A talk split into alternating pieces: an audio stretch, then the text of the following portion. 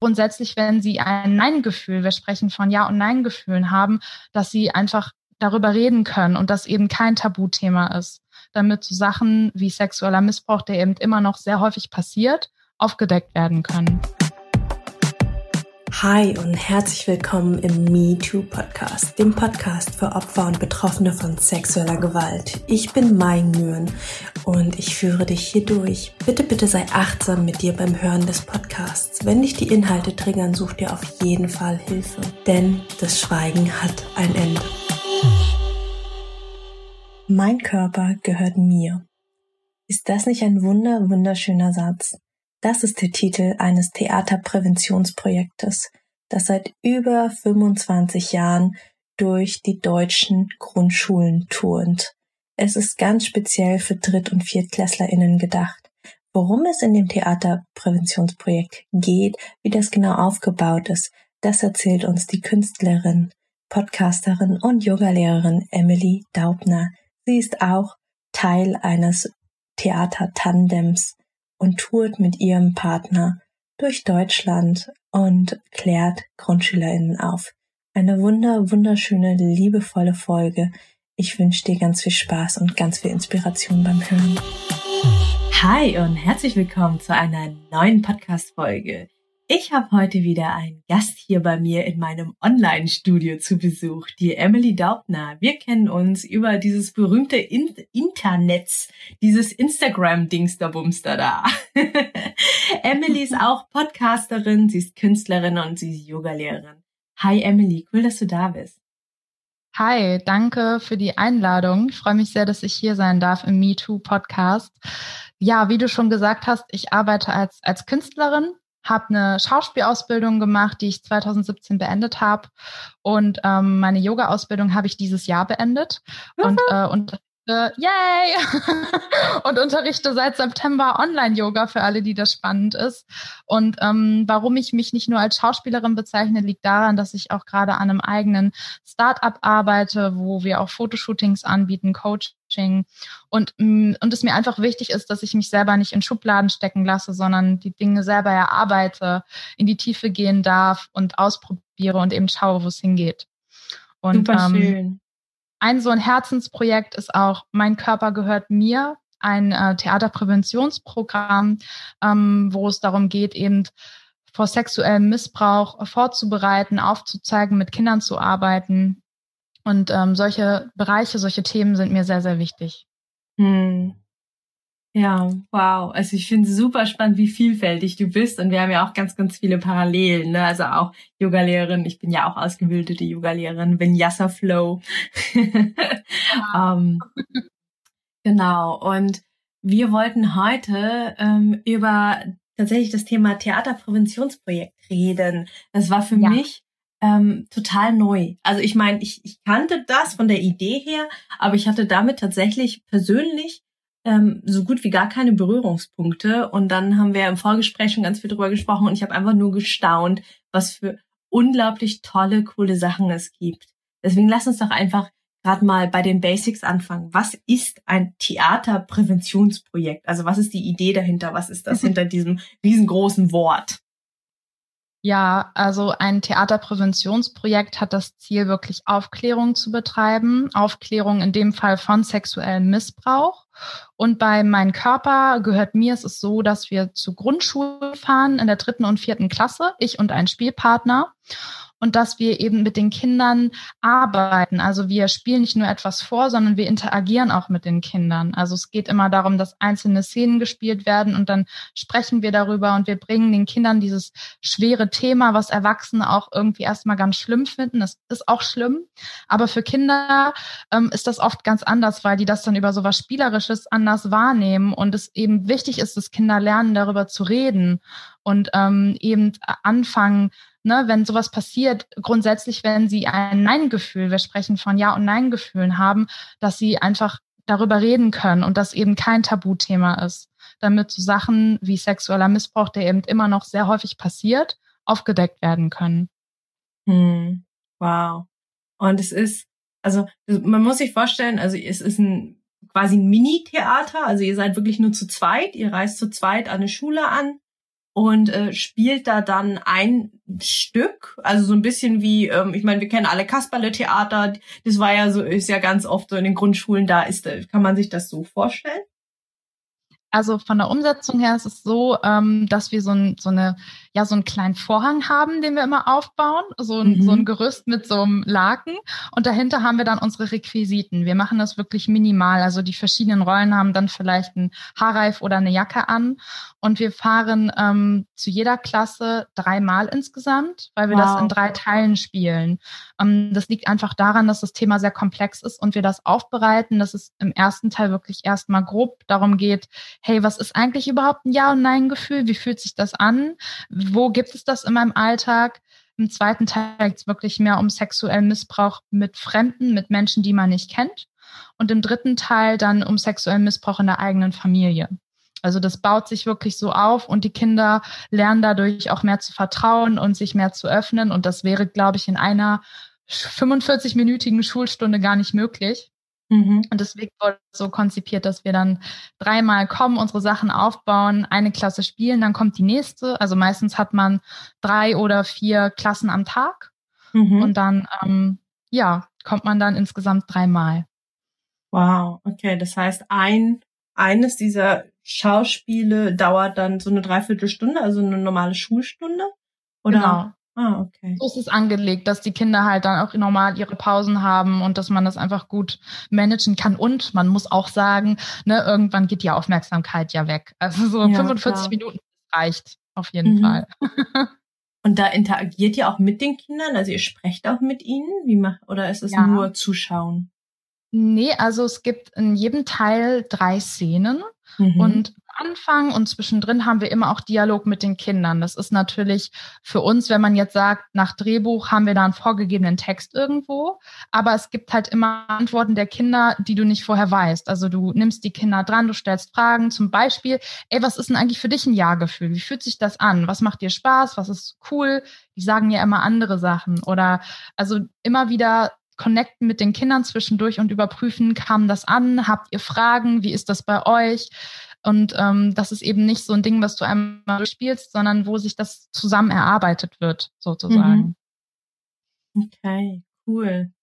Und das heißt, jetzt, äh, also ich, ich finde es einfach so, so krass, dass, dass ihr, äh, dass ihr da sowas macht. Und ihr, ihr hängt ähm, auch also das ist ja ein größeres Projekt, ne? Es sind ja nicht nur ihr zwei, die das machen. Also ähm, was, was ist der Hintergrund, was ist der Kontext? Also ich kann ja mal sagen, wie das alles angefangen hat. Gerne. Das Stück gibt es schon 26 Jahre, so alt wie ich bin. Krass. Ja, ja, ich kenne sogar Freunde von mir, die hatten das damals schon in der Schule. Das ist echt heftig. Und jetzt mache ich das mhm. selber. Genau, und damals hat das die Anna Pallas, ähm, die macht das heute immer noch, also die ist jetzt mehr im Hintergrund, die hat das halt entwickelt und ist damit zu Schulen gefahren und das wurde einfach erprobt und erweitert. Und mittlerweile ähm, gibt es in jedem Bundesland ganz viele Spielpaare. In NRW äh, sind es 30 Spielpaare mittlerweile, roundabout. Und jeder hat eben so einen Bezirk, wo er hinfährt. Also ich fahre jetzt nicht nach Berlin oder Hamburg, sondern das ist immer im Raum Köln, Düsseldorf, äh, Bonn, Bochum, sowas, dass man einfach morgens da eine, ja, eine gute Stunde Anfahrt hat, was man auch machen kann und dann eben wieder zurückfährt. Und jeder hat halt so sein Spielpaar, was auch mal wechseln kann, wenn irgendwer krank ist oder so. Und so wird es dann eben organisiert. Dann wird mit den Schulen Termine gemacht. Wir kriegen dann die Bestätigung, geben natürlich auch an, wann wir Zeit haben. Und ähm, dann fahren wir dahin. Mhm. Genau. Wow. Das heißt, ähm, ihr seid eigentlich also so als Gesamtvernetzung im ganzen Bundesgebiet verteilt und man fragt dann ja. einfach an, also da gibt's dann eine Webseite oder wie, wie, wie kommt man an euch? Also es gibt eine Website, wo angefragt werden kann. Ich meine aber auch, dass Schulen von uns angefragt werden. Das ist aber nicht in meinem Auf das machen mhm. andere. Also es gibt auch wirklich Büroräume in Osnabrück. Da ist mhm. nämlich der Hauptsitz von Mein Körper gehört mir oder genauer gesagt der Theaterpädagogischen Werkstatt. Mhm. Die haben nämlich auch andere Stücke entwickelt. Aber mhm. Mein Körper gehört mir ist wirklich das, würde ich sagen, mit Hauptstück, was auch am längsten schon läuft. Mhm. Und die organisieren da alles, ähm, schreiben die Schulen an, planen das und wir sind dann die Spieler, die hinfahren und vor Ort spielen. Mhm. Genau, und es cool. gibt auch für die Eltern von den Schulen sogenannte Präsentationsabende. Das heißt, ähm, dass man dann an einem Abend alle drei Teile hintereinander spielt und sich die Eltern das mal angucken können. Weil man kann sich vorstellen, so ein Thema, wenn ein Kind damit nach Hause kommt, ist es für die Eltern natürlich erstmal so, wow, okay, ähm, worum geht's jetzt hier? Und das dient halt auch als Vorbereitung, dass die Eltern Fragen stellen können. Und interessanterweise, also ich habe selber noch keine Präsentation gespielt, habe aber mal zugesehen, ist es wirklich so, dass die Eltern das Thema ganz anders aufnehmen als die Kinder. Die sind wirklich geschockt und ähm, manchmal können sie sich das auch gar nicht vorstellen, wie die Kinder damit umgehen.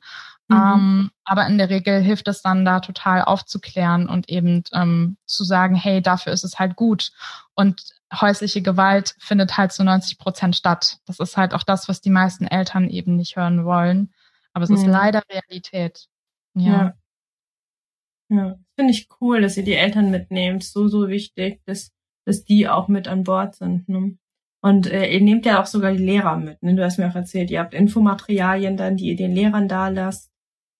Ganz genau. Also wir sind, wir fungieren nicht als Pädagogen oder als äh, Psychologen, die dann noch nachbereiten und den Kindern immer zur Verfügung stehen, sondern da gibt's dann einfach Flyer, die wir reichen, Nummern, die es gibt, wo die Kinder anrufen können. Also das, diese Aufgabe geben wir dann sozusagen auch wieder ab, dass halt jeder so seinen Verantwortungsbereich hat sozusagen und die Lehrer auch wissen, wenn ein Kind sich später öffnet, was durchaus sein kann, wie gehen sie damit um?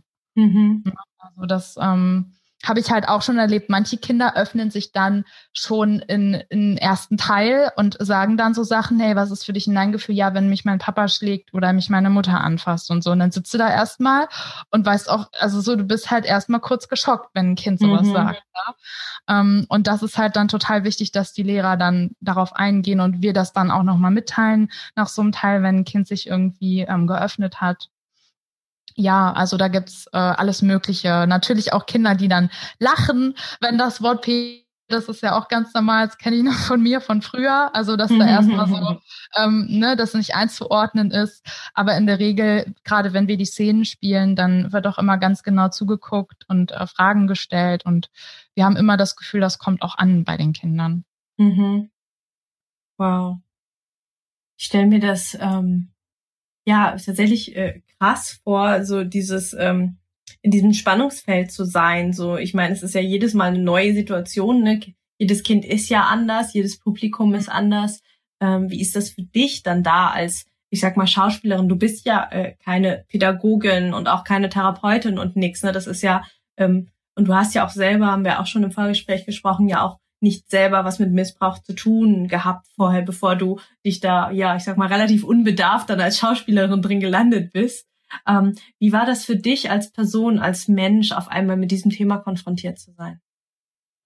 Also ich muss sagen, bei meiner ersten Schule war ich schon krass überfordert, also natürlich auch aufgeregt. Und das Gute ist, dass man du, also man ist halt nie alleine. Ne? Und meistens die Spielpartner, die ich bisher hatte, hatten schon ein bisschen mehr Erfahrung als ich. Mhm. Ähm, da konnte ich mir dann schon ein bisschen was abgucken, aber es geht, glaube ich, grundsätzlich darum, dass du nie etwas bewertest. Also wenn mhm. ein Kind öffnet, dass das immer ein gutes Gefühl bekommt und nicht merkt irgendwie, dass es gerade was Schlimmes gesagt hat. Also dass du auch sagst, ey, danke, dass du das gesagt hast oder das kann ich verstehen. Also dass du dich einfach mit dem Kind irgendwie verbindest mhm. und das im Hinterkopf behältst und eventuell an den Lehrer weitergibst. Ähm, und da muss ich auch sagen, bin ich eben froh, dass wir einfach so ein vorgefertigtes Programm haben und wissen, okay, so geht's jetzt weiter, dass man halt da nicht völlig rausgebracht wird, wenn ein Kind irgendwie seine Geschichte erzählt. Und manche Kinder haben die Tendenz, wenn sie nur eine Antwort geben sollen, einen Satz, dass sie dann anfangen, Geschichten zu erzählen. Und dann musst du halt auch äh, natürlich schauen, ähm, ja, dass du den Fokus wieder reinbekommst. Und es, bisher haben sich noch nicht so viele krass geöffnet. Und wenn das passiert, muss ich aber immer kurz schlucken. Mhm. Aber im mhm. Endeffekt wollen wir ja auch genau das. Also das ja. ist dann immer ich im Nachhinein denke, ja toll. Also es ist toll, dass das schon sofort ankommt und es ist aber auch toll, wenn das Kind sich erst zwei Jahre später öffnet, weil jeder hat ja sein, seine Zeit, die es braucht, das zu verarbeiten. Das kennst du ja auch, dass mhm. man einfach ähm, auch erstmal lernen muss, ey, das ist nicht cool, was da passiert. Also so, dass mich irgendwie äh, mein Vater, mein Onkel, meine Mutter, sonst wer anfasst, das ist unnormal und das ist nicht cool und nicht in Ordnung. Und ich darf auch Nein sagen. Und ich darf auch jemand anderem davon erzählen, auch wenn der Täter, die Täterin mir irgendwie sagt, dass es ein Geheimnis bleiben soll. Mhm. Und das ist, glaube ich, ah, dadurch, dass es so tabuisiert wird, für die Kinder auch ganz schwer. Die denken halt immer, sie haben was falsch gemacht. Also das ist auch so eine krasse Frage im zweiten Teil. Da erörtern wir eine Szene. Ähm, da stellen wir das dar, aber es passiert nicht, dass ein Mädchen, die über das Chat jemanden kennengelernt hat, dass sie sich dann treffen im Park und dann brechen wir die Szene ab und dann hätte er sie aber missbraucht sozusagen. Und mhm. dann fragen wir die Kinder, was glaubt ihr denn, wer hat denn jetzt Schuld, wenn das Mädchen jetzt sexuell missbraucht worden wäre? Und die meisten sagen tatsächlich das Mädchen, ja. Und das ist halt äh, schade, dass so dieses Mindset im, im Kopf herrscht, ja, du darfst nicht bei Fremden mitgehen und äh, mit Fremden schreiben und sich treffen, das macht man nicht. Aber im Endeffekt hat immer der Täter Schuld. Der nutzt es aus, das passiert. Und es gibt auch Erwachsene, die eben genauso denken und ihren Kindern das beibringen. Und das ist halt super wichtig, dass das Kind sich nicht in der Schuld fühlt. Wenn es irgendwann sagt, ey, da ist was passiert, das, das stimmt nicht, das ist nicht okay und ich spreche darüber. Mhm. Und das ist ähm, ein ganz, ganz wichtiges Schlüsselerlebnis für die Kinder auch. Wow. Ja. Das ist, also ich, ich finde es gerade so mega gehaltvoll, was du gerade alles erzählst, was für wunder, wunderschöne Messages ihr alles an die Kinder habt, weil gen genau das sind ja auch die Themen, die, äh, mit denen man dann eben konfrontiert ist. Ne? Also die Schuldfrage, die Schamfrage, ähm, Geheimnisse, gute versus schlechte Geheimnisse und ja. ähm, da auch einfach ähm, ja, ihr, ihr sät da einen gewissen Samen. Ja, also egal, ob das mhm. Kind, ob es präventiv ist, ja, also dem Kind ist noch nie was passiert, aber wenn er, wenn es mal in einer Situation landet, dann weiß es, äh, dann irgendwo ganz, ganz tief verbuddelt im Unterbewusstsein, da war ja mal ein Theaterstück und da habe ich ja mal gelernt das. Ja, oder eben, da ist schon was passiert und es rüttelt zumindest mal ein bisschen an dem bisherigen Verständnis, an dem bisherigen Denken. Und ja, ganz, ganz oft braucht es ja einfach ich sag mal, viele, viele Touchpoints, viele, viele Berührungspunkte, bis man an dem Punkt ist, ähm, das alles, ich sag mal, das Bild zusammenzubauen und dann zur Erkenntnis zu kommen, okay, das war nicht richtig, das war nicht in Ordnung.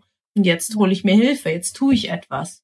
Und ähm, da seid ihr einfach ein, ja, ein sehr, sehr essentieller Baustein. Und ich finde es auch krass, ähm, dass ihr wirklich auch eine sehr, sehr spezifische Zielgruppe habt. Ne? Es waren dritte und vierte Klasse, gell? Ja, genau. Mhm dritte und vierte Klasse. Also so ist das Programm geschrieben, so sind die Szenen geschrieben. Also die Kinder, die wir spielen, sind auch immer in dem Alter, damit sich die Kinder einfach damit identifizieren können. Mhm. Es gibt aber dieses Programm auch übersetzt für jüngere und ich meine auch für ältere Klassen. Ja, und ach, was ich noch sagen wollte, das gibt's auch im zweiten und dritten Teil. Auch was, was, glaube ich, alle kennen von Kindheit an, dass man ja immer hört, ey, du darfst nicht bei Fremden ins Auto steigen, ne? Also das mhm. kennt, glaube ich, jeder. Und wir haben so drei Fragen entwickelt für die Kinder, wenn sie sich nicht sicher sind, was sie machen sollen, ob sie mitgehen sollen oder nicht, egal ob ein fremder Mensch oder Freunde, dass sie sich dann drei Fragen stellen können, um wirklich herauszufinden, will ich das jetzt machen, darf ich das cool. jetzt machen? Und das ist ähm, die erste Frage, da nehmen wir auch immer die Finger mit, damit man sich das so physisch merkt. Die erste Frage ist, habe ich ein Ja oder ein Nein-Gefühl? Ja, mhm. und man kann ja auch bei Freunden ein Nein-Gefühl haben, wenn man jetzt irgendwie ein Spiel nicht mitspielen will. Ne? Mhm. Also das gilt gar nicht nur für fremde Personen. Und die zweite Frage ist, weiß jemand, wo ich bin? Also mhm. besonders bezogen auf Eltern. Ne? Ähm, und die dritte Frage ist, bekomme ich Hilfe, wenn ich Hilfe brauche? Hm. Und das ähm, sagen wir auch ganz häufig, dass man sich immer diese drei Fragen stellen soll, egal ob man die Person kennt oder nicht. Und wenn du schon auf eine der drei Fragen mit Nein antwortest, dass es dann total wichtig ist, Nein zu sagen. Weil im Endeffekt weiß die andere Person ja gar nicht, dass du das nicht willst. Das ist auch immer so, das kennen die Erwachsene ja auch. Also ich kenne das von mir total gut, dass ich auch nicht immer Nein sagen kann, aber im Endeffekt hören wir dann manchmal nicht auf unser Gefühl. Und mhm. der Gegenüber weiß das dann gar nicht, wenn wir etwas wollen oder auch wollen. Und das finde ich immer ganz schön, auch für uns Erwachsene, das nochmal zu überprüfen. Wie ist das eigentlich bei mir gerade? Höre ich auf meinen Körper? Geht mir irgendwas zu nah? Also selbst wenn wir das für Kinder spielen, ich habe selber für mich schon total viel daraus mitgenommen, muss ich ehrlich sagen. mhm. Ja. Wow, ich finde die drei Fragen total gehaltvoll. Das ist so richtig schön. Wow.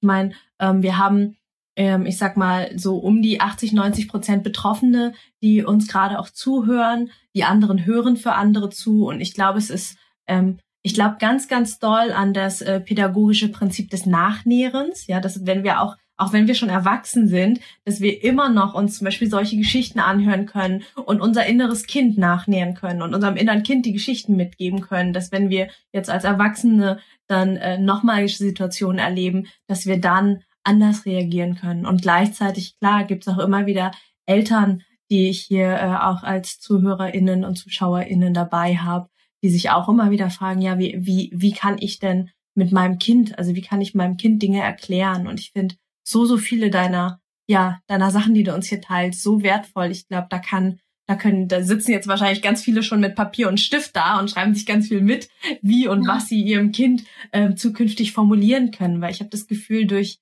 äh, dadurch, dass wir in der Gesellschaft eben dieses große Stigma und dieses große Tabu auf diesem Thema haben, dass viele Eltern, ähm, dass ihnen auch die Worte fehlen, ne? dass sie ja gar nicht genau wissen, wie sie es eigentlich formulieren können, wie sie mit ihren Kindern reden können. Und ähm, ja, ihr habt da mit dem Stück und auch du als Mensch eine ganz, ganz große Leichtigkeit und ein ganz, ganz großes, ja, ist halt so drin, was ich, ja, was ich total schön finde. Ja. Genau. Ja. Also, ich gebe rüber, bevor ich noch weiter rede. Absolut. Also in, in dem ersten Teil geht's noch gar nicht so krass um sexuellen Missbrauch. Da geht's wirklich erstmal um diese Einordnung, um das darüber mhm. reden. Also das kommt dann in den nächsten Teilen nochmal genauer. Yes, lass uns in den zweiten einsteigen. Yes, okay. Im zweiten Teil machen wir natürlich eine Wiederholung vom ersten Teil. Und in der ersten Geschichte geht es dann schon gut zur Sache. Also da geht's um eine Szene im Schulhof. Ein Mädchen spielt mit einem Ball und aus Versehen kommt der Ball gegen ein Auto, da sitzt ein Mann drin. Und der ruft sie dann und sie denkt so, oh Mist, jetzt habe ich irgendwas falsch oder kaputt gemacht, geht dann natürlich hin, will sich vielleicht entschuldigen. Und der Mann zeigt ihr dann seinen Penis. Hm. Natürlich sieht sich mein Spielpartner nicht aus. Also das, ne, das stellen wir dann da. Man, er sitzt mit dem Rücken zu den Kindern und dann fängt das Mädchen natürlich an zu schreien, weiß gar nicht, was los ist. Dann kommt der Hausmeister, sie erzählt ihm das und der ist natürlich auch erstmal aus dem Häuschen und dann fragt sie ihn auch, warum macht er denn sowas? Ne? Also ein Kind versteht das natürlich in dem Moment nicht. Und der Hausmeister, das ist ganz süß, der weiß dann gar nicht, was er sagen soll und sagt dann, ja, das ist, m, druck's dann herum, das ist ein Exhibitionist, ne? Und das Kind so, hä, hä, ein Exi, was, was ist denn das? Und dann sagt er, na ja, das ist halt ein Mann, der anderen seinen Penis zeigt, um sie zu erschrecken. Und das Kind sagt dann aber, Nee, also das glaube ich nicht. Ich glaube, der hat mir den Penis gezeigt, weil ich mit dem Ball sein Auto abgeworfen habe. Also das Kind denkt sofort, ich habe was Falsches gemacht. Als Bestrafung kriege ich den Penis gezeigt. Und dann ist es halt total wichtig, dass der Hausmeister sofort sagt, so ein Quatsch, du hast ja keine Schuld, der darf das nicht machen, das ist verboten. Und wir rufen jetzt mal deine Eltern an. Und dann beenden sie die Geschichte und das Mädchen sagt nochmal, oh, Herr Hansen, also der Hausmeister heißt Herr Hansen, total gut, dass Sie da waren, danke. Und dann rennt sie weg und erzählt es ihrem Freund und dann klärt sich das halt sozusagen auf. Und dann fragen wir die Kinder immer, na ja, wa was glaubt ihr denn? Was wird sie denn jetzt ihrem Freund erzählen? Und dann, dann sagen die meistens nichts oder so, na ja, halt das, was gerade passiert ist, ne? und wir möchten halt gerne von den Kindern hören, dass sie das auch ansprechen können und denen das nicht peinlich ist oder die Angst haben, darüber zu reden. Und dann sagen wir eben auch, naja, ähm, das Mädchen hat mit dem Ball gespielt und dann hat der Mann ihr den Penis gezeigt. Ne? Und dann kommt halt ganz oft die Kinderreaktion, dass sie lachen oder sich erschrecken oder i sagen oder ganz still werden. Da ist jede Klasse anders. Und dass wir denen das dann einfach erstmal erklären und wirklich diese Begriffe auch ansprechen. Dass hm. die Kinder halt sehen, ey, das ist jetzt äh, kein Begriff, den man nicht, nicht sagen darf oder so, ja. Also gerade jetzt ähm, fällt mir einfach auf, wie wie wertvoll es ist, dass ihr zum Beispiel den Kindern den Raum ermöglicht, da äh, ganz offen zum Beispiel einfach die ähm, die äh, Spielszene ja zu wiederholen und zu sagen, ja, und dann hat der Mann ihr den Penis gezeigt. Ja, also dass sie dass sie lernen, dass das Wort Penis über ihren Mund gehen darf, dass sie lernen, dass die anderen Kinder, also irgendwer ähm, es entweder sagt oder ihr es ihr es einfach in den Raum stellt und sagt, weil ich merke, ähm, also es gibt eben diese, ich nenne sie immer äh, Voldemort-Wörter, ja, also es ah. ist immer so, du du weißt schon wer und äh, das Ding, was nicht genannt werden darf und so, ne? Also es ist so, Geil. es ist einfach ähm, in dem Moment, ähm, also genau wie bei Harry Potter, in dem Moment, in dem wir es nicht beim Namen nennen, hat es ja einen Schrecken oder es hat ein Verbot, es hat was Unheimliches, es hat was, oh, das darf man nicht sagen.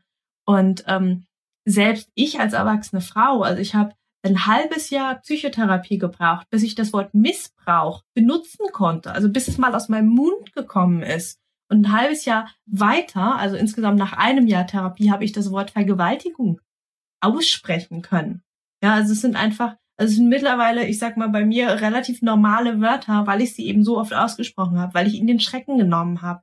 Und da, da bin ich tatsächlich regelmäßig mal äh, auf Social Media auch in der Kritik, wo Leute sagen, Mai, du musst eine Triggerwarnung davor schreiben, weil sonst ähm, lesen Leute das und kriegen, äh, fühlen sich getriggert. Und ich sage immer so, naja, ganz ehrlich, ähm, das sind Worte, die liest man überall in der Zeitung. Also auch in der Zeitung steht doch auch keine Triggerwarnung davor. Und ganz ehrlich, wenn ich Triggerwarnung drüber schreibe, dann ist es ja, also da, dann muss gar nicht der Inhalt drin sein, aber äh, weil die Leute denken, oh Gott, es ist ein Trigger, also ist es jetzt mein Trigger und sie denken automatisch an ihren Trigger. So, weißt du, und dann hast du halt wieder dieses, du weißt schon wer, ja, und dann ist da so ein mhm. Nebel drin und dass, dass ihr den Kindern das da ermöglicht, ähm, da das, also zu lernen, dass es voll normal ist, dass man solche Worte benutzen darf, finde ich richtig, richtig stark, total schön. Und äh, ja, über die drei Fragen haben wir ja vorhin auch schon gesprochen, auch genau. mega gut. Also die, ja. die feiere ich, die werden äh, bestimmt auch auf Instagram mal auftauchen, weil ich finde die so toll. Ja, gerne. Sehr, sehr gerne. Genau, das zum zweiten Teil. Und ähm, im dritten Teil geht es dann wirklich um sexuellen Missbrauch in der eigenen Familie. Und da muss ich sagen, das fällt mir auch immer am schwersten, das zu spielen. Und dann gibt es eine längere Geschichte mit einem Jungen, der von seinem Bruder ähm, ja sexuell missbraucht wird, doch von seinem älteren Bruder. Und der hat dann einfach drei verschiedene Leute, wo er hingeht. Nee, sogar vier. Ja, der geht erstmal zu seiner Mama und die reagiert natürlich total geschockt. Also diese Szene ist für mich mit am schwierigsten, weil die Mutter natürlich liebt beide Söhne. Und wenn mhm. sie dann mhm. von einem hört, boah, äh, mein Bruder, der fässt mich an und ich will das nicht, und dann noch so unterbewusst, du bist schuld, weil du bist nicht zu Hause, da stelle ich mir immer so vor, das ist echt schwer, glaube ich, auch für die Eltern, wenn die sowas in der eigenen Familie mitkriegen. Und die Mutter in dem Moment, die re reagiert natürlich erstmal abwehrend und ähm, wird auch kurz wütend und sagt dann, boah, ey, ich bin ja auch so wenig zu Hause, lass morgen ins Kino gehen, ich kümmere mich dann um dich. Ne? Aber im mhm. Endeffekt hilft sie ihrem Kind nicht, weil sie natürlich Angst davor hat, das so anzunehmen. Und das wäre ja ein Riesenkonflikt, wenn herauskommt, ihr einer Sohn missbraucht den anderen. Ja. Und ähm, dann geht der Junge halt zu seinem Fußballtrainer. Der, der ist eigentlich ganz cool, aber der sagt so, ach Mensch, naja, ihr habt da ein Problem, weißt du, man kann halt auch nicht mit allen Leuten im Leben gut klarkommen ne, gehst du einfach zum Fußballtraining, dann wird das schon wieder. Also mehr so hm. oberflächlich, ja, ne? Mhm. Und am Ende geht der Junge dann nochmal zu seiner Lehrerin. Also sie nimmt ihn wirklich an die Hand und sagt, mhm. ähm, ich höre dir zu, da ist ein Problem, ich nehme das wahr, ich will dir helfen. Und dann äh, sagt der Junge auch, okay, das machen wir, dann fühlt er sich besser und dann ist die Szene auch vorbei. Und wir fragen die Kinder, was glaubt ihr denn, was wäre denn passiert, wenn der Junge sich keine Hilfe geholt hätte? Ne, auch hier nochmal überprüfen, ist jetzt gut zu reden oder nicht? Mhm. Und dann mhm. sagen die Kinder auch immer, na ja, das wäre wahrscheinlich so weitergegangen mit dem Bruder. Ne? Klar mhm. wäre es weitergegangen. Und das Problem ist aber wirklich, was man auch daran sieht, dass Kinder ganz verschiedene Anläufe brauchen, um das zu erzählen, weil sie natürlich nicht sagen, mein Bruder hat mich sexuell missbraucht, sondern die nutzen andere Worte und sagen dann, der ärgert mich oder der hat mich irgendwie angefasst oder so. Und Erwachsene wollen das dann oft nicht hören oder nehmen es auch gar nicht wirklich wahr. Und das ist wirklich ein Problem, dass Kinder dann ähm, sich Hilfe suchen, aber gar nicht wissen, wie sie das kommunizieren sollen. Und wir wollen eben mit der letzten Geschichte den Kindern klar machen, wenn ihr ein Nein-Gefühl habt und da was passiert, dann sucht so lange, bis ihr jemanden findet, der euch glaubt und euch auch wirklich hilft. Ne? Mhm. Also das ist halt ähm, den Kindern Mut zu machen, dass sie da nicht aufgeben. Ja. Ja. Ja. Und die Message ist so, so wichtig. Also sich so lange Hilfe suchen, bis jemand da ist, der einem hilft, der einem glaubt. Weil ähm, die aktuellen Zahlen sind ja, ähm, dass ein Kind sieben Menschen ansprechen muss. Ja, also sieben Erwachsene, bis es Hilfe bekommt im ja. Durchschnitt. Und das ist so WTF, ja. Also wenn, wenn, wenn wir uns überlegen, als, als kleiner Eumel wirklich siebenmal ähm, überhaupt die Courage aufbringen, den Mut, den Mut aufbringen, mit Menschen zu reden und ihnen das immer wieder zu erzählen. Und ähm, das ist einfach. Krass.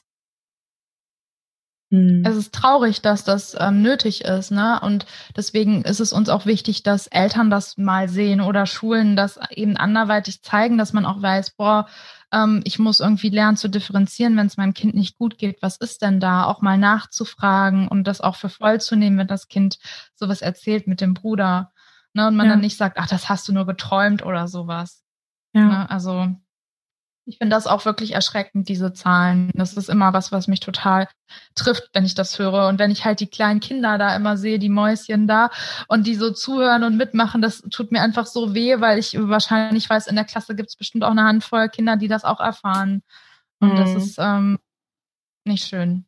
Ja. Ja, es ging gerade letztens eine Zahl so durch, durch Social Media, ähm, dass in jeder Schulklasse zwei Kinder sitzen. Und das muss man sich mal überlegen, mhm. wie krass ist das? Ja, also ich kenne so viele Menschen, ich sag mal heute im Erwachsenenalter, die mir noch, also wenn ich, wenn ich sie neu kennenlerne, die mir sagen, ja, ich kenne da zum Glück niemanden. Und ich denke mir so, hm, ja, okay, du glaubst niemanden zu kennen, es mhm. hat sich dir niemand geöffnet. Ja, aber ähm, die Zahl mit zwei Kinder pro Schulklasse, das ist, das ist die Hellziffer. Das sind die bekannten Zahlen, das sind die gemeldeten Zahlen.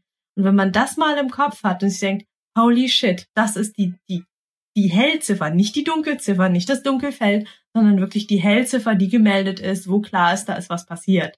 Und denke so krass, also, und umso wichtiger, umso schöner, dass ihr genau da ansetzt, ja, dass ihr in der Schule, ich sag mal auch in einem Safe Space das anbietet, wo ja, ähm, naja, wo zum Beispiel, wenn zu Hause was passiert, wenn zu Hause Übergriffe passieren, dass die Schule ein neutraler Ort ist, wo ihr ja dann auch die Lehrer schult, wo sie sich ja auch an die Lehrer wenden können. Viele Schulen haben ja mittlerweile auch VertrauenslehrerInnen. Und das ist einfach so, so cool und so, so wichtig, dass, wow, also ich bin immer noch sehr geflasht und sehr angetan von, von eurem Stück und auch von, von all der Liebe, die da drin steckt. Und ich, ich bin mir sehr, sehr sicher, dass mir das Stück damals sehr geholfen hätte. Also ich meine, ähm, ich, ich war ja genau in dem Alter. Also ich bin äh, der, der erste Übergriff, da war ich acht Jahre alt. Und ähm, wenn, wenn ich solche Informationen so spielerisch, so, ich sag mal, für Kinder in dem Alter aufbereitet bekommen hätte, ähm, hätte ich wahrscheinlich anders damit umgehen können und hätte gewusst oder hätte zumindest ähm, ja eine Ahnung davon gehabt, dass man darüber reden darf, weil ich hatte nämlich genau dieses Thema mit dem ähm, guten und schlechten Geheimnissen. Ja, also bei mir war es genau, ich sag mal klassisches Täterverhalten. Du darfst das keiner erzählen, sonst gibt's Ärger. Das ist unser Geheimnis. Ne? Und ja, ja. allein allein dadurch, dass ihr dass ihr all diese Themen so spielerisch ansprecht, finde ich so so stark. Hm. Hm. Wow, krass. Bei mir sagt's gerade so ein bisschen, das ist wow. Hm. Wie wie bist du eigentlich überhaupt drauf gekommen, also auf dieses Stück, äh, das das ja da als Schauspielerin zu arbeiten? Gute Frage. Jetzt springen wir noch mal ganz zurück. Ja, ja ich ähm, habe mich damals einfach ähm, auf verschiedenen Theaterplattformen beworben und ich habe eine Ausschreibung gesehen mit dem Titel Mein Körper gehört mir. Mhm. Und ich wusste damals noch nicht, dass es um sexuellen Missbrauch geht. Mhm. Aber mich hat dieser Satz einfach so getriggert, weil ich einfach selber ganz, ganz lange mh, hm, auch mit meinem Körper ich sag mal, im Kämpfen war, kann man wirklich sagen. Also ich glaube, viele, die irgendwie durch so einen Prozess gehen, eine Schauspielausbildung machen oder einfach sich viel mit sich auseinandersetzen müssen, decken eben auch ganz viele Schattenseiten auf von sich selbst. Und ich habe halt lange mit meinem Körper nicht zusammenarbeiten können. Und mhm. ähm, ja, habe auch viel mit Selbsthass zu kämpfen gehabt und äh, Diäten, die ich gemacht habe. Also es hatte keinen Missbrauchshintergrund, zumindest nicht auf körperlicher Ebene, aber bestimmt auch auf psychischer Ebene was passiert ist in meiner Schauspielschulzeit und der Körper ist einfach unser Instrument. Das ist das, was wir geschenkt bekommen, mit dem wir gut umgehen sollten und ähm, wo eben andere keinen Einfluss drauf haben sollten, denn das ist mein eigener Körper und ich entscheide, was damit passiert.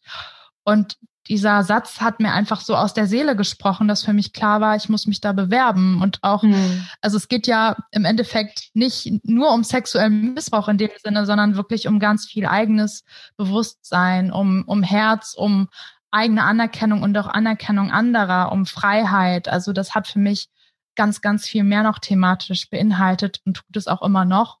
Mhm. Und deswegen habe ich mich da beworben und das war ganz toll, weil es war gar nicht so ein Casting, wie man das kennt normalerweise im Schauspiel, dass du halt dich vorbereiten musst, vorsprechen musst, sondern ich habe damals die Spielbereichsleiterin Gisela Hesse getroffen und wir hatten einen Kaffee getrunken und das war sofort ein Gefühl von, ich, ich gehöre zur Familie. Also das war einfach ein ganz, ganz tolles ähm, Vorgespräch, worum geht's? Und ich wusste sofort, ich will das machen. Ja, also das war einfach ein, ein Künstlerjob für mich mit ganz viel Tiefe, nachdem ich lange, lange gesucht habe. Hm. Und ich, ähm, ich bin einfach so jemand, ich möchte nicht irgendwie als Künstlerin tätig sein, nur um irgendwie Geld zu verdienen oder Fame zu werden, sondern ich will halt ganz viel Leuten auch zurückgeben und auf diese Themen aufmerksam machen, die für so viele Menschen tabu sind. Mhm. Wow. Ein ganz großes Ja-Gefühl zu dem Job. ja, genau. ja, so kam das. Und ich bin jetzt seit Januar diesen Jahres dabei. Und es gab natürlich viele Höhen und Tiefen auch durch Corona. Und ähm, ich bin jetzt ganz, ganz froh, dass wir im zweiten Lockdown spielen dürfen. Ähm, mhm. Ähm, jetzt gerade aktuell im, im November. Das kann sich natürlich alles ändern und ich bin einfach für jede Schule froh, weil ich weiß, die Kinder brauchen das mehr denn je. Jetzt sind sie viel zu Hause, jetzt passieren noch mehr Übergriffe als vorher. Und deswegen bin ich einfach froh über jede Schule, die wir bespielen können. Hm. Ja. Für alle, die sich gerade wundern oder die sich das später anhören, wir nehmen es gerade dieses Interview im äh, November 2020 auf. Wer genau. weiß, wie lange, wie, wie viel genau. später sich diese Folgen noch angehört werden. Mm. okay, wir haben äh, ganz ich hoffe, am ganz viel später ja. auch. Also es ist ja auch Nee, ich wollte ich wollte noch sagen, also egal wann ihr euch die Folge anhört, die Theaterpädagogische Werkstatt braucht auf jeden Fall immer Unterstützung, ähm, weil viele ehrenamtlich dort auch arbeiten und eben das viel Aufwand ist, mit den Schulen ähm, zu arbeiten und wir auch aber auch viel Geld spenden an, an Kinder, an Institutionen, die das brauchen. Also das, äh, egal wann ihr die Folge hört, ihr könnt immer noch was Positives dafür tun, dass der sexuelle Missbrauch aufhört. Sehr, sehr cool. Genau, was, was können unsere Zuhörerinnen und Zuhörer denn tun? Also was, ähm, wie kann man euch unterstützen? Wir haben ja vorhin schon darüber gesprochen, äh, es gibt eine Webseite, die werden wir auf jeden Fall verlinken, wo man äh, dann äh, euch anfragen kann. Das können, äh, ich vermute, das äh, können Schulen machen, aber wahrscheinlich können die Eltern auch mit der Webseite zur Schule gehen, ne, zu den Lehrern und Lehrerinnen, mit denen mal darüber sprechen, ob man das an die Schule holt. Ähm, genau, kann man euch monetär unterstützen? Kann man irgendwas spenden? Wie, wie kann man euch unterstützen? Ja. Man kann auch spenden. Ich kenne die Zahlen nicht auswendig. Deswegen würde ich sagen, wir packen auch das in die Show Notes. Aber natürlich kann auch gespendet werden, gerade in Krisenzeiten sehr willkommen ähm, für die Kinder, für uns, für alle. Und was du schon gesagt hast, einfach die Folge vielleicht weiterempfehlen, wenn die Zuhörer vielleicht selber Eltern sind oder jemanden kennen oder Schulen kennen, dass ihr das einfach weiterleitet, mal überprüft, gibt das, ähm, mein Körper gehört mir da schon, wäre das eine Möglichkeit. Also einfach die Botschaft raustragen. Und wenn es nicht darum geht, das Stück weiterzutragen, dann ähm, einfach selber das zu leben und zu sagen, mein Körper gehört mir äh, und ich habe ein Ja und ein Nein-Gefühl und ich kann das äußern und bringt das bitte auch euren eigenen Kindern bei. Das ist so, so wichtig. Mhm. Ähm, das ist, glaube ich, die die jetzt jeder für sich mit nach Hause nehmen kann, wo es jetzt nicht darum geht, zu spenden oder weiterzuleiten. Ich glaube, da gibt es für jeden was, was er oder sie tun kann. Mm, super schön. Wow. Ja, für, für mich ist gerade so ein Gefühl von, ja, ja ich habe, das passt alles gerade so gut und ähm, Gibt's noch was für dich, was, wo du sagst, oh, da haben wir noch gar nicht drüber gesprochen, das fehlt jetzt noch, das äh, darüber, darüber möchtest du jetzt auf jeden Fall noch kurz reden, das möchtest du noch erzählen, Emily. Ich habe jetzt eigentlich gar nicht mehr so viel zu sagen, nur das, was ich eben schon gesagt habe. Also das ist, äh, das Thema ist so aktuell, deswegen machst du ja auch deinen Podcast. Das ist natürlich nicht nur bei Kindern, sondern in allen Altersklassen. Ich stehe jetzt hier besonders für sexuellen Missbrauch, also Missbrauch bei Kindern, aber ich glaube, es dürfen einfach alle Menschen offen sein dafür und ähm, mehr, mehr tun im Allgemeinen, aber ich denke, es fängt halt bei jedem selbst an. Also wenn du lernst, deine Grenzen zu formulieren, dann werden es auch andere dadurch lernen. Und deswegen ähm, geht das als Message gerne an alle raus. Fangt mhm. bei euch an, dann schaut auf die anderen und ähm, ja, setzt euch dafür ein, dass sowas nicht weiter passiert. Ein wunderschönes Schlusswort. Danke dir, Emily, für deine Zeit.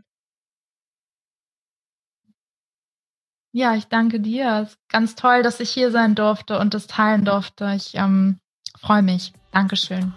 Hm. Das war das Interview mit Emily Daubner. Ich hoffe, du hast ganz, ganz viel für dich mitnehmen können. Ich bin super begeistert von diesem Theaterprojekt. Ich bin der festen Überzeugung, dass es mir sehr geholfen hätte, wenn ich so ein Theaterstück als Kind schon gesehen hätte. Von daher schau total gerne in den Show Notes vorbei. Da haben wir das die Theaterpädagogische Werkstatt verlinkt. Da kannst du dich melden und ähm, ja ein Theatertandem zu dir in ähm, deine oder eben in den äh, in die Grundschule deines Kindes bestellen. Ähm, super super schön. Und wenn du ganz grundsätzlich mehr zum Thema Traumasensitivität erfahren möchtest, dann habe ich gerade ein ganz neues Projekt im Start, nämlich die traumasensitive Meditation. Das wird ein Kurs, ein Selbstlernkurs, wo ich eine Sammlung an traumasensitiven Meditationen habe und auch an Anleitungen, wie man Meditation machen, erleben und zwar positiv erleben kann, ohne Flashbacks, ohne Dissoziation, ohne Angst, mm, auch wenn man ein Trauma erlebt hat. Also einfach eine, ja, damit schließe ich eine Lücke, die ist so, ja, mich selber ganz, ganz lange geärgert hat, weil Menschen, die Trauma erlebt haben, denen wird immer wieder gesagt, ja, ähm, meditiere einfach und dann wird's besser. Aber die meisten Meditationen sind überhaupt nicht traumasensitiv und sie bringen uns in Flashbacks und Ängste und ja, noch viel, viel mehr. Aber wem erzähle ich das? Genau, wenn du dich dafür interessierst, schau auch total gern mal in den Links in den Show Notes vorbei. Ähm, einfach unter meingyön.de slash links. Da findest du einen Link, wo du dich einfach eintragen kannst und wo du dann alle Infos zum bald aufkommenden Kurs bekommst. Und wenn du dich jetzt schon einträgst, kriegst du auch alle E-Mail-Updates, wie der Kurs vorangeht und du kannst dich auch beteiligen, welche Wünsche hast du an den Kurs, was soll da alles rein. Also ganz, ganz viel, ja, Beteiligung, ganz viel gemeinsames Erstellen, weil ich erstelle den Kurs ja nicht für mich, sondern für dich.